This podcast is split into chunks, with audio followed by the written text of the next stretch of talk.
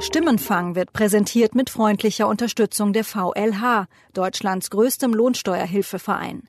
In rund 3000 Beratungsstellen bundesweit erstellt die VLH nicht nur ihre Einkommensteuererklärung, sondern übernimmt auch die Kommunikation mit dem Finanzamt, prüft ihren Steuerbescheid und legt im Zweifel Einspruch für sie ein. Weitere Informationen finden Sie unter www.vlh.de slash Spiegel. Willkommen zu Stimmenfang, dem Politik-Podcast von Spiegel Online. Mein Name ist Yasemin Yüksel.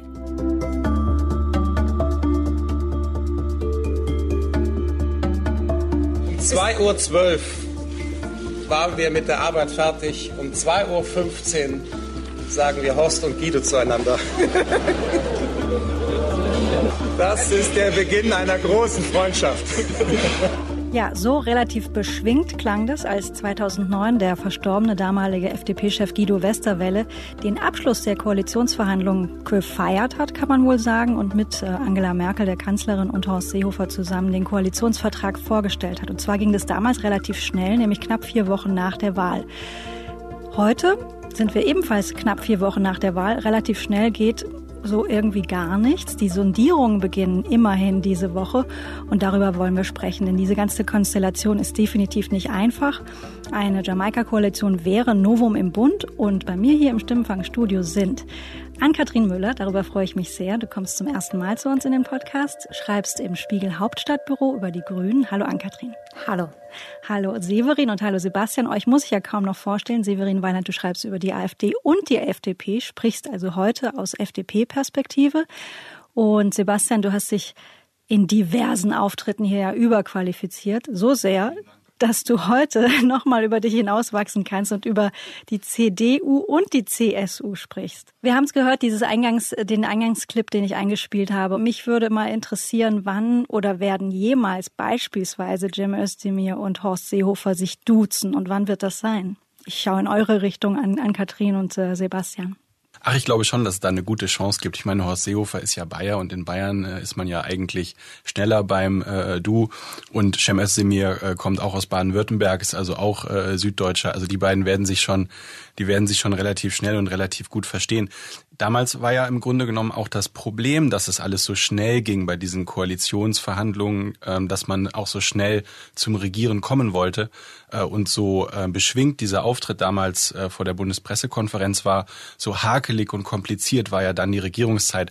Wenn man es jetzt andersrum macht, das heißt länger sondieren, länger verhandeln, ähm, und am Ende vielleicht weniger beschwingt startet, aber äh, effizienter und erfolgreicher regiert. Vielleicht ist das ja keine schlechte Idee. Optimistisch gesprochen würde das heißen, was lange währt, wird ewig gut. An Kathrin, die Grünen würden zum ersten Mal nach äh, zwölf Jahren, seit zwölf Jahren, Dankeschön, ähm, wieder an der Regierung im Bund beteiligt sein. Wie ist da die Stimmung gerade in der Partei?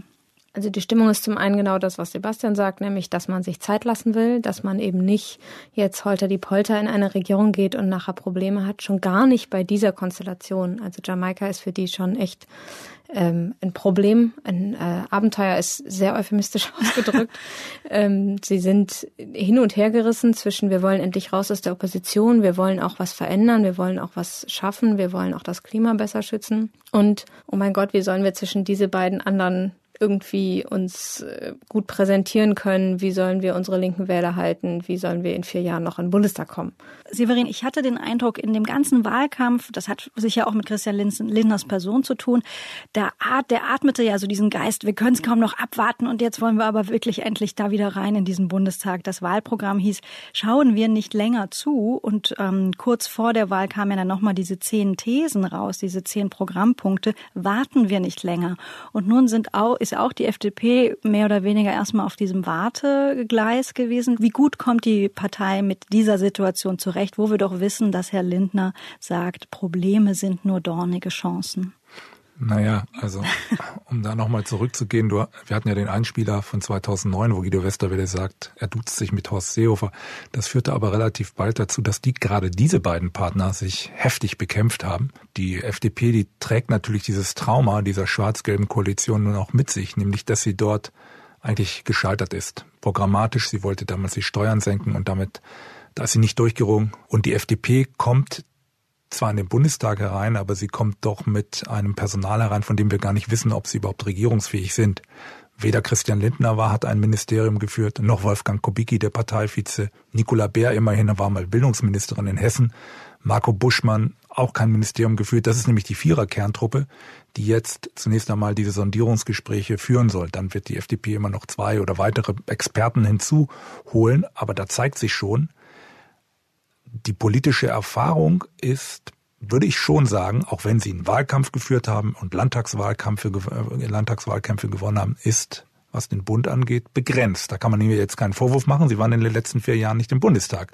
Aber sie sind plötzlich hineinkatapultiert worden und sollen plötzlich Verantwortung in einer Regierung übernehmen. Also ähnlich wie bei den Grünen, auch ein ziemliches Wagnis für die FDP, denn wenn sie scheitern, können sie beim nächsten Mal wieder aus dem Bundestag rausfliegen. Eine der zentralen Figuren ist ja ganz klar die Kanzlerin. Jetzt hatten wir gerade die Niedersachsenwahl, die gar nicht ganz so gut ausgegangen ist, auch ähm, für die CDU. Sebastian, aus welcher Ausgangsposition geht die Kanzlerin in diese zunächst einmal Sondierung? Auch für Sie werden es natürlich die, die äh, schwierigsten Sondierungen und möglicherweise Koalitionsverhandlungen, die sie bisher hatte, weil es natürlich mit der FDP äh, Koalitionsverhandlungen waren, die man schon zigfach äh, auf Landesebene und auch früher im Bund exekutiert hatte. Große Koalition ähm, war natürlich auch alles äh, sehr professionell und sehr man kannte sich erwartbar. Mhm. Und jetzt ist es natürlich dieses ganz, ganz neue Bündnis und diese sehr divergierenden Partner. Und man muss ja auch so einem neuen Bündnis eine neue Überschrift geben. Mhm. Und das muss, das ist nicht, nicht ganz unwichtig. Das sind schon große Herausforderungen, vor denen sie da steht. Hinzu kommt ja, ähm, dass die Union insgesamt, äh, aber auch die CDU und die CSU einzeln, dass die jetzt ja auch nicht äh, völlig geeint dastehen. Also in der CDU gibt's große Unruhe seit der seit der Niederlage in Niedersachsen. Ähm, in der CSU gibt's ohnehin Unruhe, weil man nicht mehr weiß, ob man mit, weil manche meinen, äh, sie könnten nicht mehr mit Horst Seehofer weitermachen als Parteichef. Das heißt, der verhandelt ja im Grunde genommen auch gerade in Berlin auf Bewährung, muss, muss äh, äh nach München äh, zurückkehren in einigen Wochen und aus den Sondierungen zumindest schon was mitbringen. Äh, und Merkel geht es ja auch nicht anders. Auch sie muss natürlich äh, ihrer Partei äh, vermitteln, dass sie auch trotz zwölf Jahre Kanzlerschaft weiterhin ähm, Dinge, Dinge durchsetzen kann.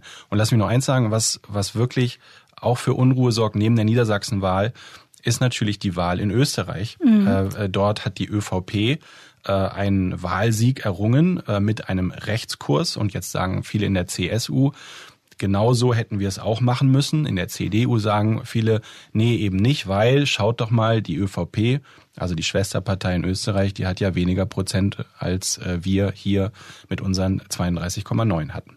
Und das wird natürlich auch Einfluss haben auf dann die inhaltlichen Diskussionen mit unter den, den vier Parteien, die daran beteiligt sind. Du hast aber eben was Interessantes gesagt. Du hast gesagt, so eine, so eine Verhandlung oder so Gespräche müssen ja auch eine irgendeine Überschrift haben. Ich erinnere mich zum Beispiel 2013 bei der letzten großen Koalition. Da hieß es dann eben in diesem, in diesem Vertrag große Koalition. Das bedeutet auch große Aufgaben. Kommt euch irgendwas in den Sinn, wie so eine Überschrift ansatzweise und auch nur als Arbeitstitel ähm, für diese Konstellation jetzt gerade lauten könnte? Naja, also irgendwas, irgendwas kommt bestimmt ah, vor mit Deutschland Idee. und Zukunft gestalten, Aha. vielleicht noch Europa, Verantwortung. Also so, dass es ins linke Ohr reingeht und ins rechte Ohr rausgeht. und das ist eigentlich schade, weil ähm, weil es ein neues Bündnis ist, bräuchte man auch eine einprägsame Überschrift. Bei den Grünen ist schon auf jeden Fall ein Kampf um die Überschrift entbrannt. Also äh, es war laut meinen Recherchen ein Versuch von Katrin Göring-Eckardt mit diesem Heimatbegriff irgendwie eine Überschrift zu finden. Und das ist ja dann gehörig schiefgegangen, weil eben dieser Begriff auf der linken Seite sehr umstritten ist und sie dann dafür auch viel Ärger bekommen hat. Sie hat ihn dann nochmal versucht zu verteidigen. Das ist nicht so richtig gelungen. Jetzt hat Cem Özdemir, wenn ich das richtig wahrnehme, in der Welt am Sonntag einen neuen Versuch gestartet. Die hat jetzt sowas gesagt wie, wenn wir bewahren und schützen wollen, was wir haben, dann müssen wir uns auch verändern. Also das, das Wort bewahren wird jetzt auf der linken progressiven Seite der Partei auch keine Begeisterungsstürme auslösen. Aber es ist tatsächlich so ein Satz, der geht hier rein, da raus und klingt irgendwie ganz nett und vielleicht klappt das dann. Ich finde halt, dass man sowas nicht unterschätzen darf, weil die Leute sagen immer, oder viele Politiker äh, aus diesen drei vier beteiligten Parteien sagen immer, es geht jetzt darum, dass wir pragmatisch die Probleme anpacken und lösen, was die Menschen bewegt und so. Ähm, aber du musst Dingen eben auch eine Überschrift geben, ihnen ein Ziel geben und eine Vision geben. Wenn du es in der Geschichte der Bundesrepublik siehst und bei neuen Koalitionen hat man sich immer auch entsprechende Überschriften gegeben. Äh, bei der ersten sozialliberalen Koalition ging es um mehr Demokratie wagen. Später beim Wechsel von den Liberalen zur CDU hieß es dann die geistig-moralische Wende. Rot-Grün wurde immer als Projekt äh, mhm. bezeichnet. Und wenn man genau hinhört, dann will keiner der möglichen Jamaika-Partner von Projekten reden. Mehr noch, alle weisen das explizit zurück. Es geht hier nicht um ein Projekt. Es geht hier einfach um ein Regierungsbündnis. Und das ist eigentlich schade, weil ich glaube, äh, äh, da fehlt dann was und damit kannst du da, so könntest du natürlich auch Leute, Leute mitnehmen. In der Union gibt es etwa die große Sorge, dass das, ähm, dass dieses Jamaika als Elitenprojekt mhm. wahrgenommen werden könnte.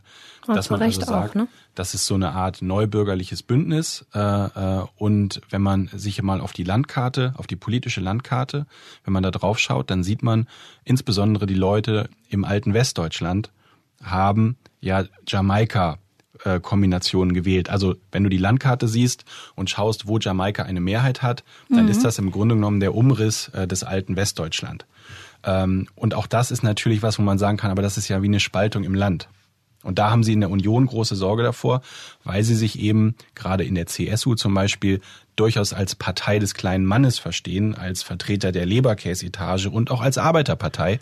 Äh, und das passt natürlich nicht zu dieser Sorge ähm, zu, vor, vor der Wahrnehmung eines Elitenprojekts. Und dann kommt noch dazu, dass ja ausgerechnet die CSU auch gerade die Partei ist, die die nächstgelegene, ähm, äh, chronologisch nächstgelegene Landtagswahl vor sich hat, nämlich Bayern.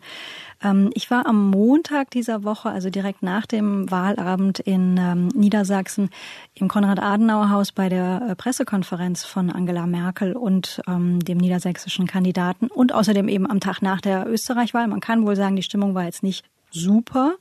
Äh, und nun wissen wir ja alle, wir, die Kanzlerin ähm, ist nicht Kanzlerin, um ähm, ihre Wähler zu unterhalten. Aber die Art und Weise, wie sie über die anstehenden Sondierungen spricht, das ist wieder so ein Beispiel gewesen, wenn man mal seinen Zahnarzt davon überzeugen möchte, dass man sehr viel Lust auf eine, auf eine Wurzelbehandlung hat. Angesichts dieser außergewöhnlichen politischen Konstellation, die es ja so in der Bundesrepublik Deutschland noch nicht gegeben hat, ist es richtig, die Sondierungsgespräche ähm, sehr intensiv zu führen, auch in vielen Themenbereichen zu führen und nicht nur sozusagen ein oder zweimal ein persönliches Kennenlernprogramm zu machen. Da wird es also wirklich um politische Inhalte gehen.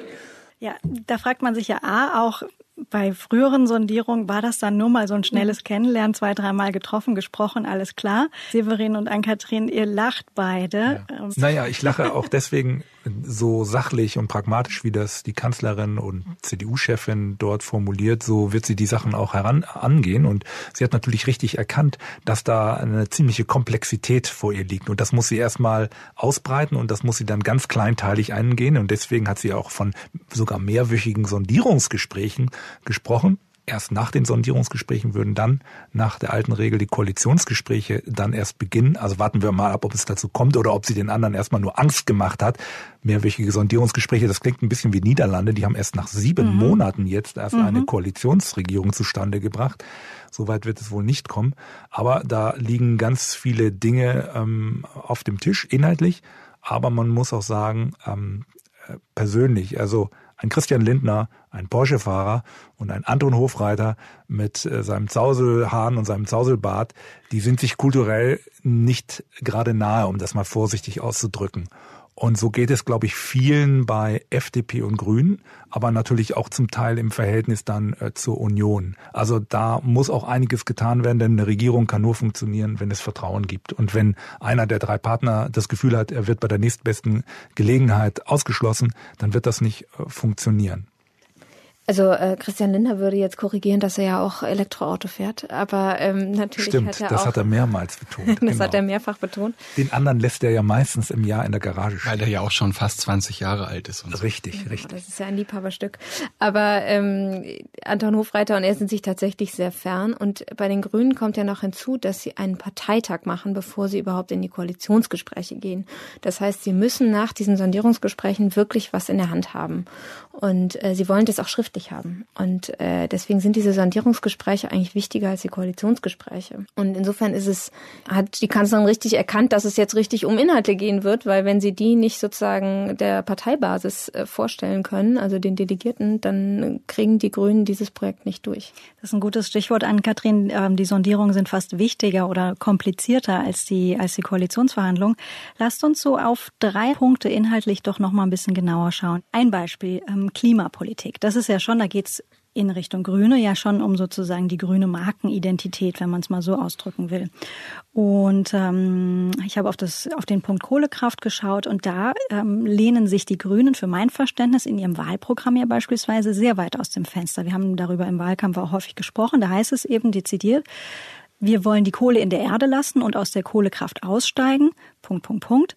Ähm, und um diese Klimaziele für das Jahr 2020 überhaupt noch schaffen zu können, werden wir unverzüglich die 20 dreckigsten Kohlekraftwerke vom Netz nehmen. Die Union spricht von langfristigen Zielen. Da heißt es, langfristig muss ein großer Teil der fossilen Energien wie Kohle, Öl und Gas durch umweltfreundliche Energien ersetzt werden. Und die FDP der drückt das Ganze so aus. Ähm, wir Freie Demokraten setzen uns für einen vielfältigen Energiemix ein und stehen neuen Technologien dabei offen gegenüber, auch wenn auf fossile Energieträger auf absehbare Zeit nicht verzichtet werden kann. Wie kommt man jetzt in der Sondierung ähm, in so einem Punkt weiter und auch auf einen gemeinsamen Kompromiss? Also ich würde sagen, wer auf Parteitagsbeschlüsse beharrt, der hat schon verloren. Also das ist eine ganz einfache Regel, die gilt für die Politik und die gilt insbesondere dann, wenn man wenn man Koalitionsverhandlungen beginnt, weil auch der andere muss auf Koalitionsbeschlüsse äh, verzichten. Das hört sich pragmatisch an. Wer auf Parteitagsbeschlüsse besteht, verliert. Äh, an Kathrin, ich glaube, die Grünen gehen mit Pragmatismus ein bisschen anders um. Ich glaube, heutzutage sind die Grünen viel pragmatischer, als viele noch denken. Aha. Ich glaube auch, dass sie erklären könnten, wir schaffen 15 große Kraftwerke und kriegen dafür aber noch XY dazu. Ich glaube, das wird nicht das Problem sein, dass die Zahl 20 am Ende stehen muss. Es ist tatsächlich so, dass Ihnen ja viele Studien recht geben, dass das der beste Weg wäre, um eben diese Klimaziele zu erreichen. Insofern haben Sie da auch, glaube ich, bei der Naturwissenschaftlerin Frau Merkel kein Problem. Also ich glaube, wichtig für solche Verhandlungen ist erstmal grundsätzlich Sondierung, ist erstmal grundsätzlich so eine Vertrauensbasis zu haben. Mhm. So das müssen die jetzt in dieser Woche, in diesen ersten Sondierungsgesprächen schaffen.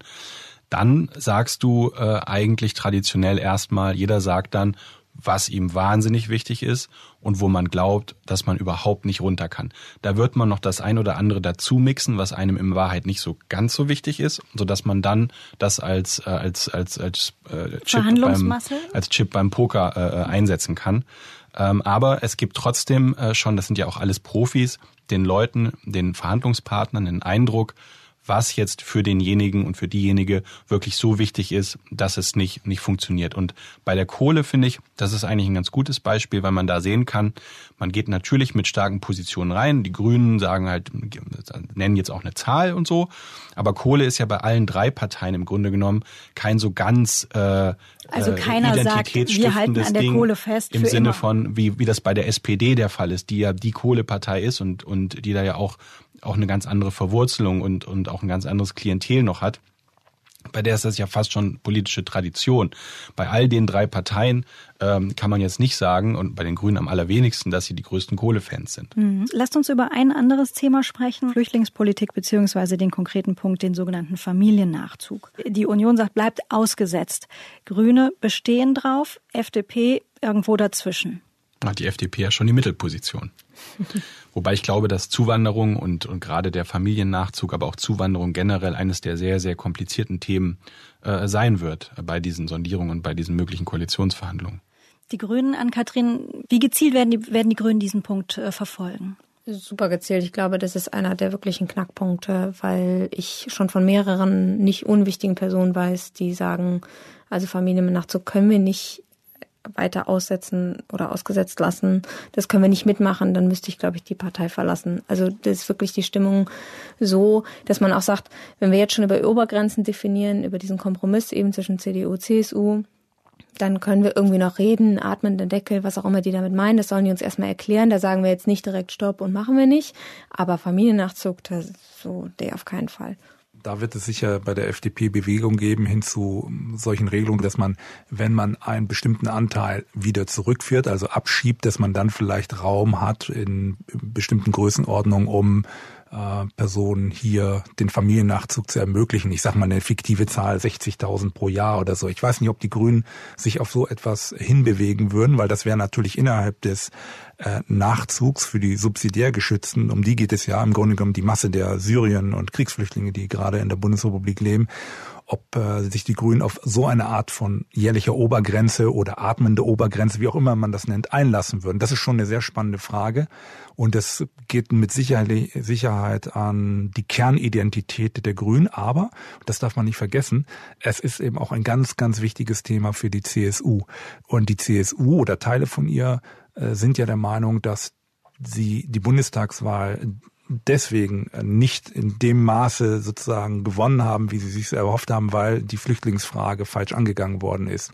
Und der Beispiel, der, Wahlkampf in Österreich hat natürlich im einigen in der CSU gezeigt, dass man ähm, vielleicht erfolgreich Wahlkampf machen kann, indem man bestimmte Dinge verspricht, von denen wir jetzt auch nicht wissen, wie weit sie der künftige Bundeskanzler in Österreich halten wird. Aber ich glaube, das wird ziemlich spannend werden, weil Merkel möglicherweise zur Position der Grünen hin tendiert aus ihren humanitären Überlegungen, aber Seehofer es anders sehen muss, weil er im Rücken hat ähm, seinen Konkurrenten.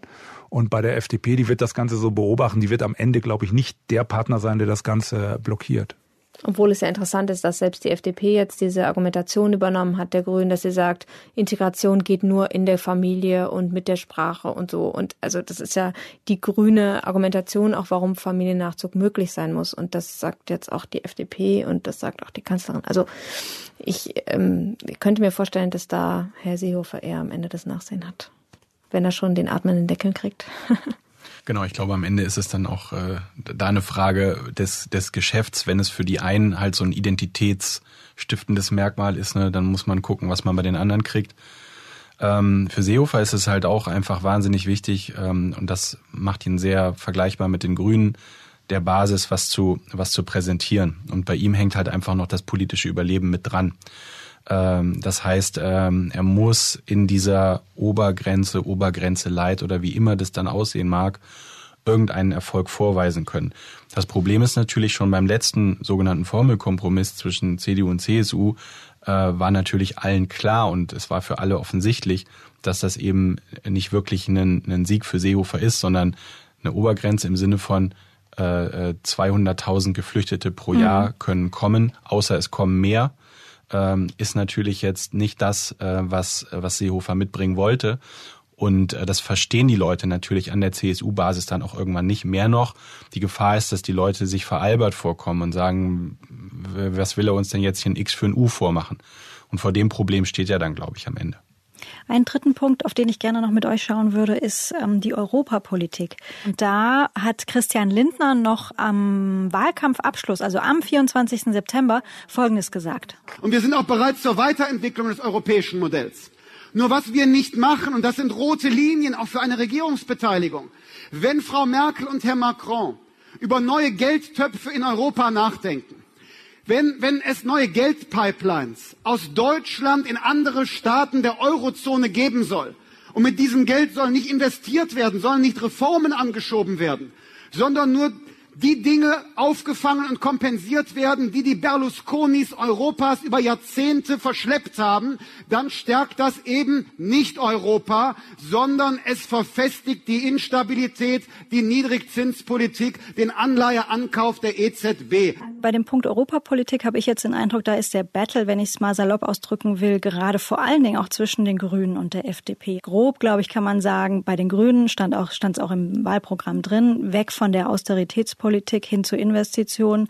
Bei der FDP ähm, ist das Gegenteil der Fall. In der Hinsicht, wie kommen da die vier an den Sondierungsgesprächen äh, beteiligten Parteien zusammen? Ja, an der Stelle will ich dich ein klein wenig korrigieren. Das darfst In du, dem Severin? Lindner Statement, das muss man sich genau anhören, sagt er ja, äh, wenn diese Gelder nicht für Investitionen mhm. und so weiter zur Verfügung gestellt werden Und äh, genau da ist sozusagen die Einschränkung drin. Was er damit gemeint hat, ist äh, diese Vorstellung von Macron eines gemeinsamen Budgets für die Eurozone. Das will er nicht, aber das will, glaube ich, auch Frau Merkel nicht so recht. Zumindest hat sie sich jetzt nicht erkennbar entflammt für diese Idee gezeigt. Was allerdings schon ein Problem ist, ist, dass die FDP sich programmatisch äh, festgelegt hat in zwei Punkten. Sie will ein Insolvenzrecht für die Staaten in der Eurozone und sie will den geordneten Austritt eines Mitgliedstaats aus der Eurozone. Das hat Herr Lindner jetzt erst kürzlich wieder wiederholt in einem Interview mit der Frankfurter Allgemeinen Zeitung, dass ihm das wichtig ist. Nun wissen wir alle, die äh, Neufassung des Eurozonenvertrags, das ist überhaupt keine leichte Angelegenheit. Das könnte man dann eventuell in einen solchen Vertrag hineinschreiben. Aber ob es dann kommen wird, das ist ja nun wirklich die offene Frage. Also ähm, das hängt eben auch damit zusammen, ob beispielsweise die FDP, wie man so hört, vielleicht doch das Finanzministerium übernimmt. Äh, dann ähm, gibt es allerdings im täglichen politischen Handeln äh, möglicherweise äh, Probleme mit der Kanzlerin, die das vielleicht anders sieht, mit ihrer Europaabteilung und einem Finanzminister Lindner, der dann in der Eurozone Gespräche führt. Aber wir wissen ja, diese Konflikte hat es in der Vergangenheit auch zum Teil zwischen Schäuble und Merkel mhm. gegeben. Aber Sie sind immer zugunsten von Frau Merkel ausgefallen. Das muss auch Christian Lindner wissen. Und das Interessante an dem Streit, also vor der Wahl war es noch so, dass die Grünen wirklich gegen die Europapolitik der FDP und gegen das, was in diesem Wahlprogramm steht und so massiv angekämpft haben und gesagt haben, es geht so gar nicht und das wäre ein Schreck. Und dann haben ja auch mehrere europäische Institutionen irgendwie, hat man mitbekommen, dass sie da Angst vor hatten, dass jetzt irgendwie die FDP mitregiert. Mittlerweile ist es so, dass es ja einen internen Streit bei der FDP gibt, eben zwischen den ehemaligen auch Schäffler-Leuten, der ja auch wieder im Bundestag sitzt und eben Leuten wie Herrn Lambsdorff, der ja totaler Europäer ist. Und ähm, die Grünen das jetzt auch mit solchen Kommentaren immer abtun. Ja, die sollen das erstmal bei der FDP selber klären und gegen Merkel und uns so wird das schon nichts. Und ich finde, man muss ja insgesamt nochmal sehen, es ist ja nicht so, als wäre die SPD in der vergangenen Koalition die Vertreterin der Austeritäts- und Sparpolitik gewesen, sondern auch da gab es natürlich deutliche politische Unterschiede.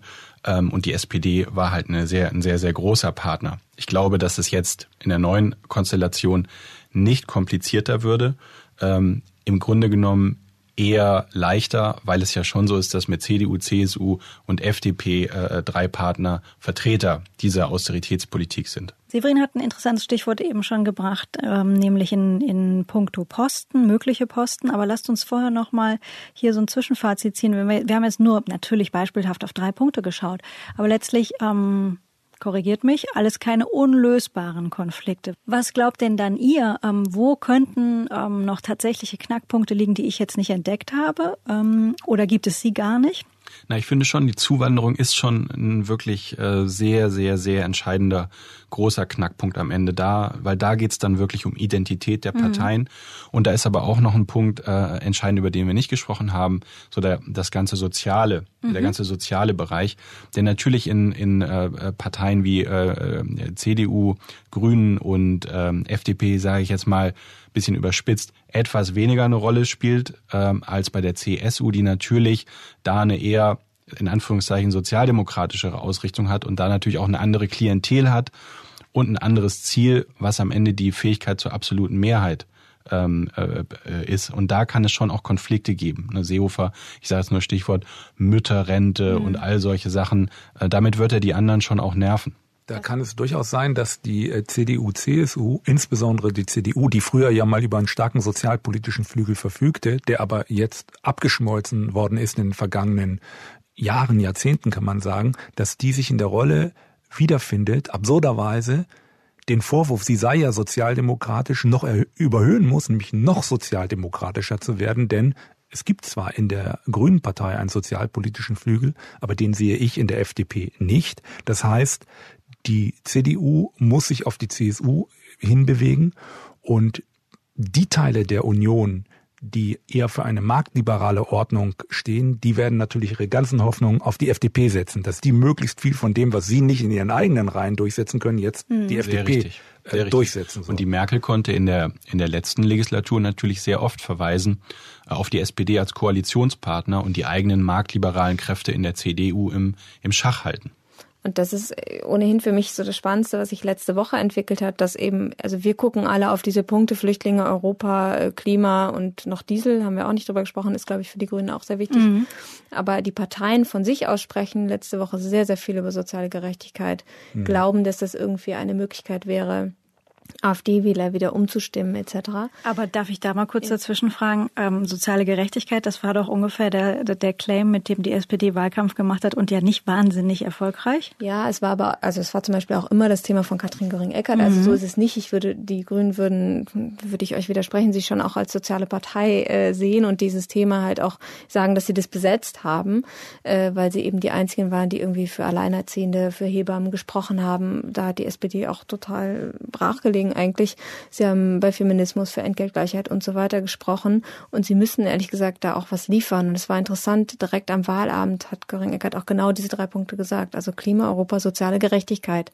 Insofern wird es auch spannend zu sehen, welches von den Sozialministerien Sie sich da greifen wollen. Das will ich auch nicht in Frage stellen. Was ich jetzt nur meinte eben, äh, als ich gesagt habe, CDU, Grüne, FDP auf der einen Seite, CSU ein bisschen auf der anderen Seite, ist eher so, wenn man sich die Klientel anschaut, die, die Wähler und, und auch der Durchschnittsverdienst der Wähler.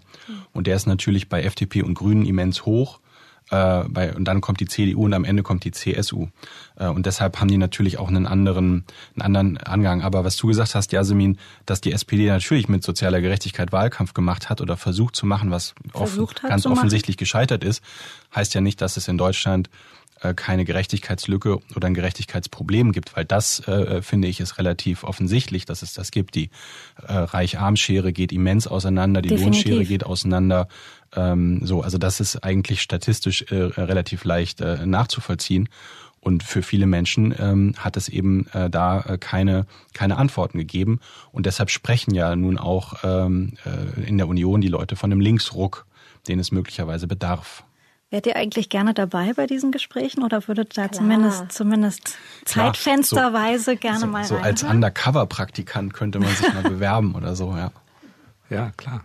Mal um auch zu sehen, wie gut und wie wenig gut die Beteiligten vorbereitet sind. Ich glaube, das ist ja zum Teil ziemlich banal dort ablau äh, ablaufen wird.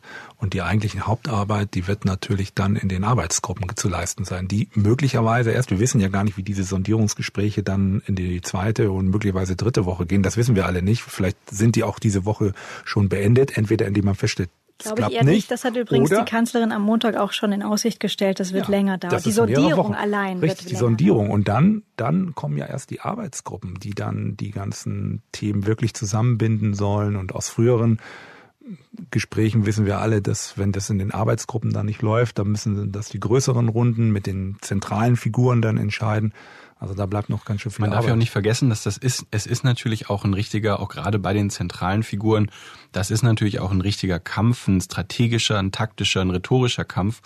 Und äh, da zeigt sich dann eben auch, wer was kann mhm. und, und wer sich wie durchsetzt. Und äh, äh, also da geht's dann wirklich ums, ähm, ums Eingemachte. Das ist ja auch interessant, weil bei den Grünen gab es so viel, äh, also ganz viele haben es belächelt, dass bei den Grünen 14 Leute direkt nominiert waren, also so super schnell. 14 Leute, die als sondieren ab, alleine, genau. genau. Mhm. Und dass die dann auch wieder nach den typischen Quoten besetzt sind, Reales und Linke und Männer und Frauen und Land und Stadt und so weiter. Aber das sichert sie natürlich auch ab. Dann kann ihnen nämlich am Ende keiner vorwerfen, gute Güte, was habt ihr denn da für einen Kompromiss verhandelt? Ne? Ich meine, das ist ja auch so eine alte Taktik, äh, diplomatische Taktik, dass äh, man Leute irgendwie vorschickt, die kommen im Kompromiss zurück und dann kannst du sagen, ah, das ist nicht mein Kompromiss, da können wir nicht mitmachen. Dann frage ich dich, Herr Fischer, jetzt mal ganz undiplomatisch, die Parteien, über die du unter anderem schreibst, nämlich die CDU und die CSU, auf welche Posten, um es jetzt mal konkret zu machen, werden die zugreifen wollen?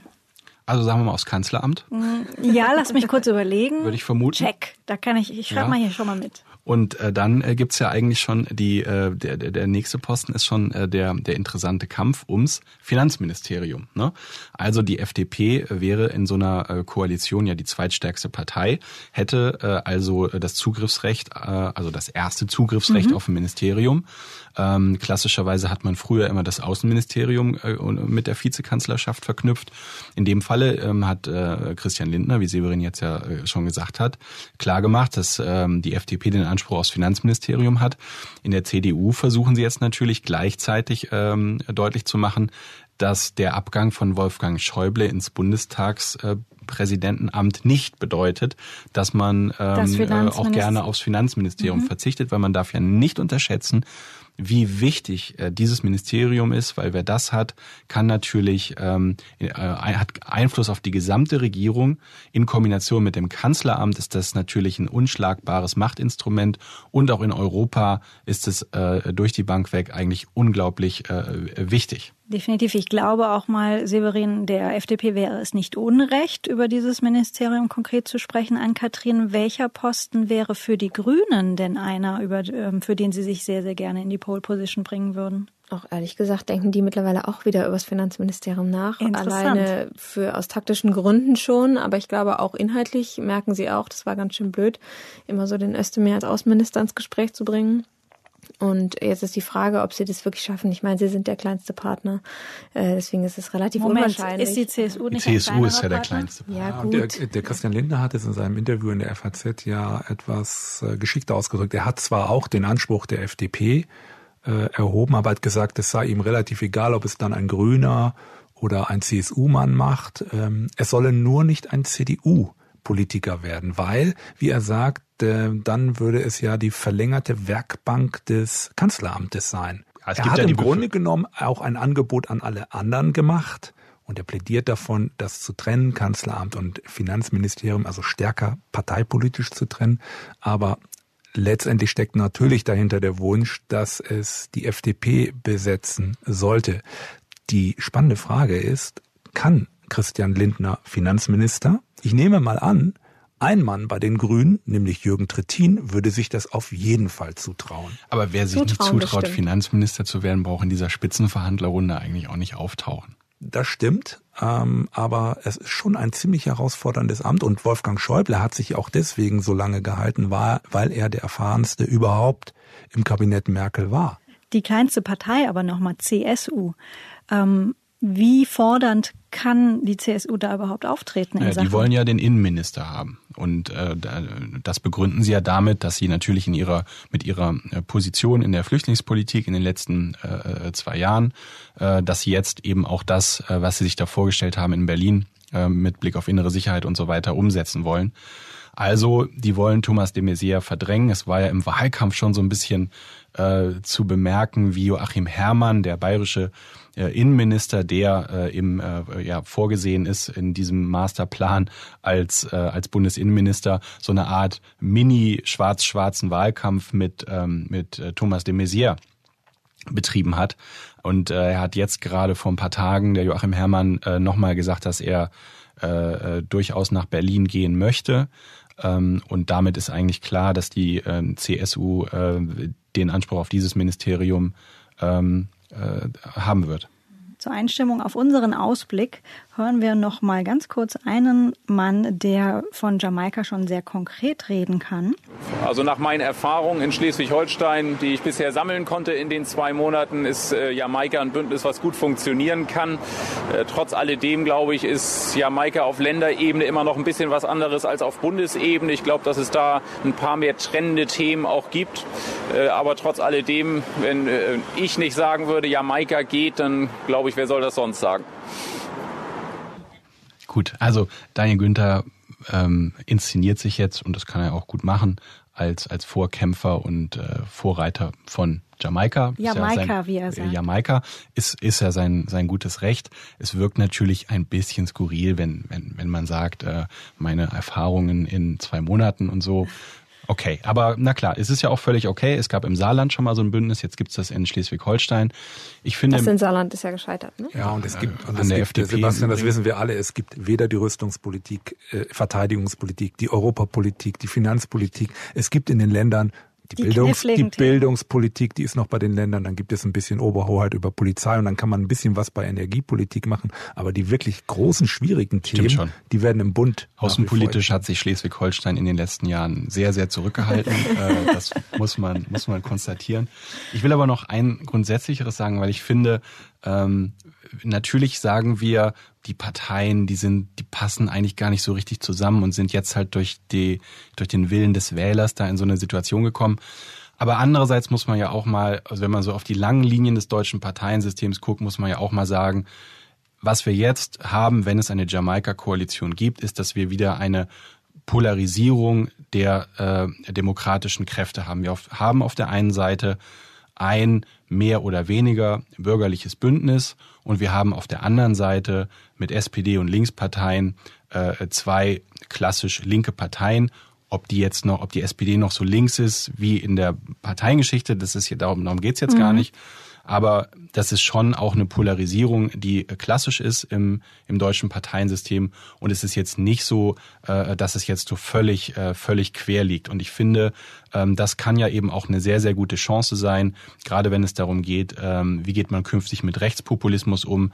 Wenn man klare, Alternat klare demokratische Alternativen hat, ähm, dann belebt das auch einfach äh, das politische Geschäft. Jamaika als Chance, belebende Wirkung. Ich schaue auf Ann-Kathrin und Severin. Was würdet ihr sagen? Wie wird das weitergehen? Was werden die großen Hürden sein? Und natürlich, was passiert, wenn es nicht klappt? Also ich glaube, zum einen wollte ich noch kurz sagen, ich glaube, selbst Realos würden sich äh, dafür ein wenig in Acht nehmen, automatisch zum bürgerlichen Lager gezählt zu werden. Ja so. Deshalb sage ich es ja so provokativ. Ich, ich gebe das mal wieder aus meiner grünen Berichterstatterin-Perspektive. Aber ähm, wie geht es weiter? Also ich glaube, es werden wirklich lange Sondierungen. Es wird ein sehr spannender Parteitag, wie das da ankommt. Ich meine, wenn alle 14 aus dem Sondierungsteam sich hinstellen, sagen, das ist super, was wir gemacht haben, kriegen die das vermutlich kommuniziert. Aber ähm, das wird nicht leicht. Ich glaube, das Thema Diesel ist wirklich auch noch entscheidend, weil eben da Herr Lindner ja auch sehr weitreichend gesagt hat, aus mit Verbrennungsmotor gibt's bei ihm nicht und so. Und ansonsten finde ich, reden wir noch zu wenig über Minderheitenregierung. Naja, Herr Lindner hat nicht gesagt, aus mit dem Verbrennungsmotor, hat nur, glaube ich, gegen sich diese Zahlen, die äh, Grenze 2030 oder so, korrigiere mich, äh, ausgesprochen. Ich glaube schon, dass bei der FDP auch in der Frage Bewegung ist. Ähm, die FDP hat ja immer gesagt, sie würde das dann in aller Gelassenheit alles beobachten. Da bin ich mal sehr gespannt, wie gelassen dann die FDP noch bleibt in den kommenden Sondierungsgesprächen, weil sie immer gesagt haben, dann gehen wir halt in die Opposition mhm. und machen eine exzellente Oppositionsarbeit. Nun sind sie gefordert, da mitzumischen und ähm, ja, ähm, die, die Konfliktlinien sind da. Finanzpolitik, Europolitik, Energiepolitik, Flüchtlingspolitik. Ob das alles zusammenpasst, werden wir am Ende sehen. Ich selber verbinde ehrlich gesagt keine großen Hoffnungen mit diesem, mit dieser Koalition. Ich bin gespannt, ob sie überhaupt zustande kommt. Ähm, selbst das zweifle ich hier an, auch wenn ich mich schon mal geirrt habe. Du ja, weißt, ich habe die große Koalition. Allerdings, Severin, du hast im, im gesamten Wahlkampf ja. immer die große Koalition hier gefeatured ja, und das als äh, ja. Ich bin, ich bin auch nach wie vor der Meinung, wenn ich das noch sagen darf, beispielsweise Europapolitik, da wäre die große Koalition eigentlich besser, weil die großen Fragen mit Frankreich könnte man eigentlich nur mit einer großen Koalition angehen. Aber jetzt muss es diese, diese Konstellation versuchen. Das wird schwierig genug. Denn wir sind nicht nur Deutschland, wir sind da in einem viel größeren Umfeld. Severin, du siehst mich hin und her gerissen. Jetzt hast du wieder diesen, diesen Punkt große Koalition, beziehungsweise Sebastian. Ja, und Ann-Kathrin hat das Wort Minderheitenregierung, Minderheitenregierung reingeworfen. Ja. Und Leute, falls unsere kleine Runde hier überhaupt ansatzweise ein Indikator sein könnte für das, was da passiert, ich kann mal festhalten, wir haben heute hier ein XXL-Talk. Unsere Podcast-Hörer wünschen sich das zwar ganz oft, sie schreiben uns oft Lesermails, gerne mal eine noch längere Folge. Also insofern. also ich hätte noch ein Stündchen Zeit. ich, ich auch, aber ich will nur sagen, also von wegen, wenn das hier ein Indikator ist, es gibt viel zu besprechen und ähm, da hat dann die Kanzlerin in jedem Fall recht, wenn sie sagt, auf viel, allein die Sondierungen werden schon lange dauern. Aber mindestens dieses eine interessante Stichwort, lasst uns da nochmal drauf zurückkommen, Minderheitenregierung. Was hast du im Kopf? Ich könnte mir einfach vorstellen, dass wenn es wirklich hakt und die CSU wirklich dicht macht, eben wegen dieser Landtagswahlen in Bayern, die, glaube ich, echt nicht zu unterschätzen sind. Das sagen übrigens auch alle Grünen, die aus Bayern kommen und äh, die CSU-Kollegen auch alle gut kennen und sich auch duzen und was man alles gar nicht so denkt. Ähm, dann sprechen wir vielleicht dann doch nochmal darüber, ob es nicht vielleicht irgendeine Form von Absprache geben kann, dass es eine schwarz-gelbe Minderheitenregierung gibt, dass dann die Grünen bei Digitalisierung und Bildungsfragen da ihre Stimmen leihen, die SPD bei vielleicht anderen Themen Europa oder sonst was und wir dann eben ein Konstrukt bekommen, was ich persönlich auch ähm, vielleicht ein bisschen naiv, aber gut fände für die Demokratie, gerade in diesen Zeiten, weil ich das eben spannend finde, dass Themen eben so inhaltlich diskutiert werden, dass man dann eben sagt, okay, wir machen die Abstimmung frei und jeder stimmt, wie er möchte. Das fände ich, ein, das fände ich ein tolles Projekt.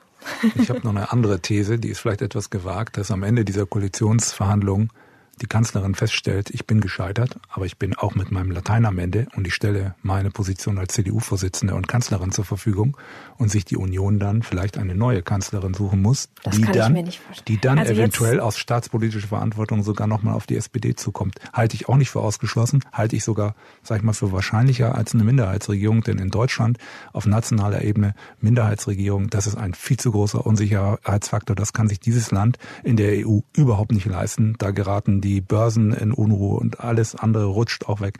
Das kann ich mir beim besten Willen nicht vorstellen. Ich kann mir eure beiden Positionen nicht vorstellen. Sehr gut. Und warum nicht? Also ich glaube weder, dass Minderheitenregierung in, ähm, in Deutschland funktioniert, obwohl es ja in Skandinavien ein total ähm, eingeübtes Modell ist, aus den Gründen, die du gesagt hast, Severin. Und ich glaube, ähm, dass am Ende die Angela Merkel wird alle Probleme so sehr zerlegen, mhm. so kleinteilig zerlegen, dass du am Ende gar nicht mehr das Problem erkennst. Und dann wird wieder alles zusammengesetzt. Schön. Äh, und, und am Ende gibt's ein, ähm, ein, kein Projekt, aber es gibt am Ende einen Koalitionsvertrag, der wahrscheinlich sehr ausführlich ist. Und äh, da wird dann gesagt, Schritt für Schritt gehen wir die Probleme äh, für Deutschland an, pragmatisch, äh, mit Vernunft und was man dann, was man dann so sagt. Und wenn das alles nicht passieren sollte, Merkel hat selbst gesagt, äh, über Neuwahlen soll man nicht spekulieren. Da hat sie sich schon so ein bisschen selbst unter Druck gesetzt. Ähm, äh, wenn das alles nicht funktioniert, dann haben wir ja immer noch die SPD, die noch immer in ihrer 150-jährigen Geschichte immer wieder zu ihrer sogenannten staatspolitischen Verantwortung stand und dann wahrscheinlich wieder in die Bresche springen wird. Was ich ihr nicht empfehlen würde, aber was sie wahrscheinlich tun würden. Ich hoffe, irgendwer im Kanzleramt hat Sebastian zugehört, dann hat, mhm. haben sie nämlich schon den Titel für den Vertrag pragmatisch mit Vernunft. Ich glaube, alle im Kanzleramt hören den äh, Podcast von Frau Yüksel. Vor allen Dingen eine, eine Person wird alle Details am Ende im Kopf haben. Das ist die Kanzlerin alle Details dieses Koalitionsvertrags. Da sind wir sehr einig hier. Ja, wenn das mal nicht ein harmonisches Schlusswort ist. Ähm, ich glaube, der Minimalkonsens, auf den wir uns hier heute festlegen können, es wird lange dauern. Es wird nicht einfach und es wird lange dauern. Wir werden noch mehrfach über diese Verhandlungen sprechen. Für heute ganz, ganz herzlichen Dank. Vielen Dank für eure Einschätzungen an Kathrin, Severin, Sebastian. Dankeschön. Vielen Dank. Vielen Dank. Gerne. Das war Stimmenfang, der Politik-Podcast von Spiegel Online.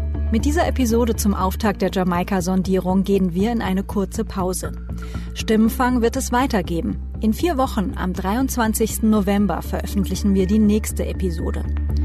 Wir wollen in unserem Podcast auch nach der Bundestagswahl weiter über Politik sprechen. Wir werden unser Format aber inhaltlich auch ein wenig weiterentwickeln. Und dafür brauchen wir einen Moment Zeit. Am 23. November hören wir uns also wieder. Und wer weiß, vielleicht können wir dann schon über Koalitionsverhandlungen berichten. Bei der Produktion wurde ich auch in dieser Woche unterstützt von Charlotte Meyer-Hamme, Ruth Lampen, Thorsten Reitzek und Matthias Streitz. Die Musik für unseren Podcast kommt von Davide Russo.